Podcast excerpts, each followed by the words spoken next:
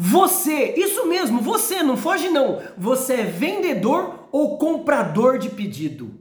Como assim, André? Tem muitos vendedores que estão deixando de vender para negociar só desconto. Ou, ou seja, você fica focando na compra do pedido. Ou seja, você esquece de direcionar as características, as, as vantagens e os benefícios do produto ou serviço que você vende para focar no precinho e prazão. Meu amigo, você que está vendendo ou é o cliente que está comprando? Pense bem, porque o bom vendedor, ele desperta uma necessidade que o cliente nem percebeu que tem. Reflita sobre essas duas provocações e se te interessou, se te interessou esse assunto, por favor, acompanhe meu trabalho que eu já faço há quase 20 anos e tenho ajudado mais de mil empresas em todo o Brasil e no exterior.